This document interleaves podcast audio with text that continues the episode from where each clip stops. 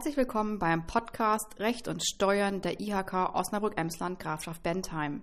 Mein Name ist Karen Barbrock und ich spreche heute mit IHK-Jurist Robert Alfering über ein Thema, das fast alle Unternehmen betrifft. Es geht um das sogenannte Transparenzregister.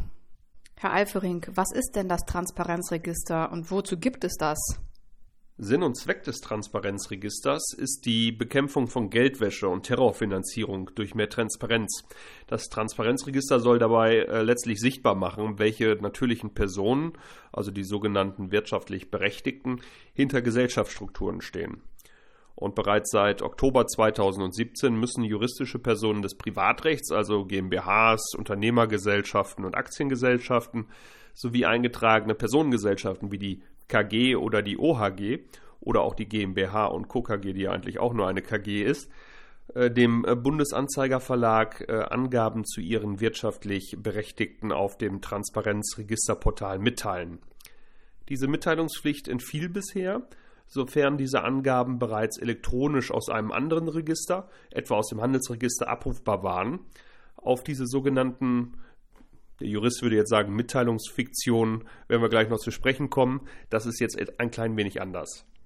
Der Begriff wirtschaftlich Berechtigter scheint ein zentraler bei diesem Thema zu sein. Was verbirgt sich genau dahinter? Wirtschaftlich Berechtigte sind, vereinfacht gesagt, natürliche Personen, in deren Eigentum oder unter deren Kontrolle die betreffende Vereinigung äh, letztendlich steht. Bei juristischen Personen des Privatrechts und eingetragenen Personengesellschaften sind das also natürliche Personen, die unmittelbar oder mittelbar Eigentümer von mehr als 25 Prozent des Unternehmenskapitals sind oder die mehr als 25 Prozent der Stimmrechte kontrollieren oder, und das ist dann die dritte Variante, auf vergleichbare Weise Kontrolle ausüben, zum Beispiel als äh, Komplementär in einer KG oder durch ein Vetorecht. Nicht betroffen von den Transparenzpflichten sind dagegen Einzelunternehmer, eingetragene Kaufleute, also die EK-Betriebe und äh, Gesellschaften bürgerlichen Rechts, die GBRs. Nach der am 1. Januar 2024 in Kraft tretenden Reform des Rechts der Personengesellschaften werden nur noch die nicht im Handelsregister eingetragenen GBRs von den Mitteilungspflichten ausgenommen sein. Dann haben wir also eine Erweiterung der, des jetzigen Personenkreises der wirtschaftlich Berechtigten. Welche Informationen sind dem Transparenzregister mitzuteilen? Mitteilungspflichtige Angaben sind der Vor- und Nachname, das Geburtsdatum, der Wohnort, die Art und der Umfang des wirtschaftlichen Interesses des oder der wirtschaftlich Berechtigten sowie seit dem 01.01.2020 auch die Staatsangehörigkeit, gegebenenfalls auch die Staatsangehörigkeiten, wenn es denn mehrere gibt. Bei der Angabe Art und Umfang des wirtschaftlichen Interesses geht es darum, woraus die Stellung als wirtschaftlich Berechtigter folgt also aus der Höhe der Kapitalanteile, der Stimmrechte, der Ausübung von Kontrolle auf sonstige Weise oder der Funktion als gesetzlicher Vertreter, geschäftsführender Gesellschafter oder Partner. Was hat sich zum 1. August 2021 jetzt geändert? Wesentlicher Inhalt der Reform des Geldwäschegesetzes zum 1. August 2021 ist die Umstellung des Transparenzregisters von dem bisherigen Auffangregister hin zu einem Vollregister.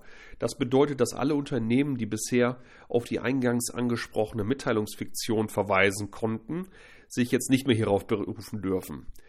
Ähm, war es also bisher möglich zu sagen, im Handelsregister steht alles schon über mein Unternehmen drin, was eigentlich auch im ähm, Transparenzregister dann stehen müsste.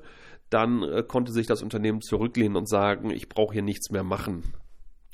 Diese Gesellschaften müssen also jetzt erstmals aktiv werden und ihre wirtschaftlich Berechtigten im Transparenzregister eintragen.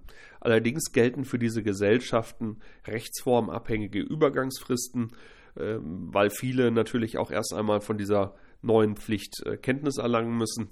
So haben unter anderem Aktiengesellschaften bis zum 31. März 2022 die Möglichkeit, die Eintragung nachzuholen, GmbHs bis zum 30. Juni 2022 und alle eingetragenen Personengesellschaften bis spätestens zum 31. Dezember 2022. Was passiert, wenn man dieser Mitteilungspflicht nicht nachkommt? Verstöße gegen die Transparenzpflichten, zum Beispiel wenn Meldungen an das Transparenzregister nicht, nicht rechtzeitig oder nicht vollständig erfolgen, sind eine Ordnungswidrigkeit und können mit einer Geldbuße geahndet werden. Die Höhe des Bußgeldes ist dabei relativ hoch. Ähm, selbst bei einfach gelagerten Verstößen kann äh, das Bußgeld bereits bis zu 100.000 Euro betragen. In Fällen eines schwerwiegenden Verstoßes bis zu einer Million und in Sonderfällen sogar bis zu 5 Millionen Euro. Vor diesem Hintergrund äh, kann ich den Unternehmen äh, natürlich nur dringend raten und empfehlen, diese Pflichten zeitnah zu erfüllen. Ähm, bei Fehlern innerhalb der Übergangsfrist kann man wahrscheinlich damit rechnen, dass es eher zu einer Nachfrage kommt, als dass man äh, tatsächlich direkt mit einem Bußgeld bedroht wird. Daher sollte man die Zeit jetzt nutzen, nach bestem Wissen und Gewissen die Eintragungen vorzunehmen. Sind Mitteilungen zum Transparenzregister gebührenpflichtig? Die Mitteilung zum Transparenzregister ist als solche nicht gebührenpflichtig. Es wird aber für die Führung des Transparenzregisters eine geringe Jahresgebühr erhoben. Bis einschließlich 2019 waren das 2,50 Euro im Jahr. Für das Jahr 2017 fiel nur eine halbe Gebühr an. Seit 2020 äh, beträgt die Gebühr für das ganze Jahr dann 4,80 Euro.